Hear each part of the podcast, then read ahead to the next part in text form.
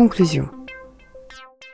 Monsieur Bidard, merci pour euh, vos réponses. Nous arrivons à la fin de cet entretien. Auriez-vous un, mot de conclusion, un dernier mot, dans le cadre de la formation des enseignants?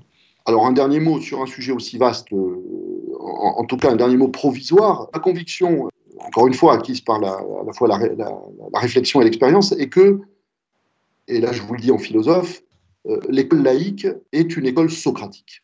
Alors, je ne suis pas en train de vous dire que Socrate était laïque, hein, pas d'anachronisme, mais si la laïcité est au service de la liberté, de l'émancipation de la liberté de conscience, euh, de l'émancipation, c'est-à-dire de la formation, de la capacité de jugement, de la capacité à faire ses propres choix, de la capacité à devenir à un moment euh, davantage l'auteur ou le créateur de sa propre existence, eh bien, je dirais quand même, le, maître laïque en ce sens, c'est euh, Socrate. C'est-à-dire que Socrate avait, vous le savez, c'est en tout cas euh, ainsi que Platon nous l'a montré, Socrate avait euh, l'art d'accoucher les esprits, ce qu'on appelait la maïotique. C'est-à-dire qu'il était capable de d'éveiller chez son interlocuteur l'exercice de l'esprit critique, de la capacité à penser par soi-même, de la capacité à devenir ce que l'on est.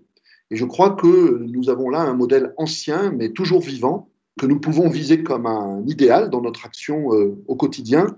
Comment, à partir d'une question, comment est-ce que, à partir de la transmission de la laïcité, et puis en réalité à partir de la transmission de tous nos enseignements, eh bien, nous pouvons être les uns et les autres des petits Socrates qui contribuent à éveiller cette fameuse capacité à penser par euh, soi-même. C'est en ce sens-là que je dis que, euh, dans mes voeux, en tout cas, l'école laïque est, ou doit être, pourrait être une école socratique. Interview organisée par la DSDEN 74 et l'atelier Canopé 74. Enregistré en visioconférence le 24 juin 2020.